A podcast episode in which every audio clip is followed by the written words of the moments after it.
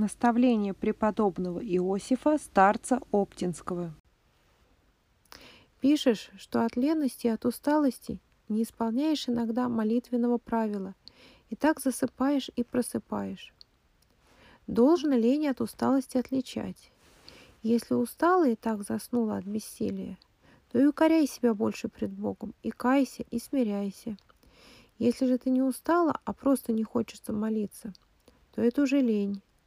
Тут должно понуждать себя к молитве, хотя бы она была и рассеяна.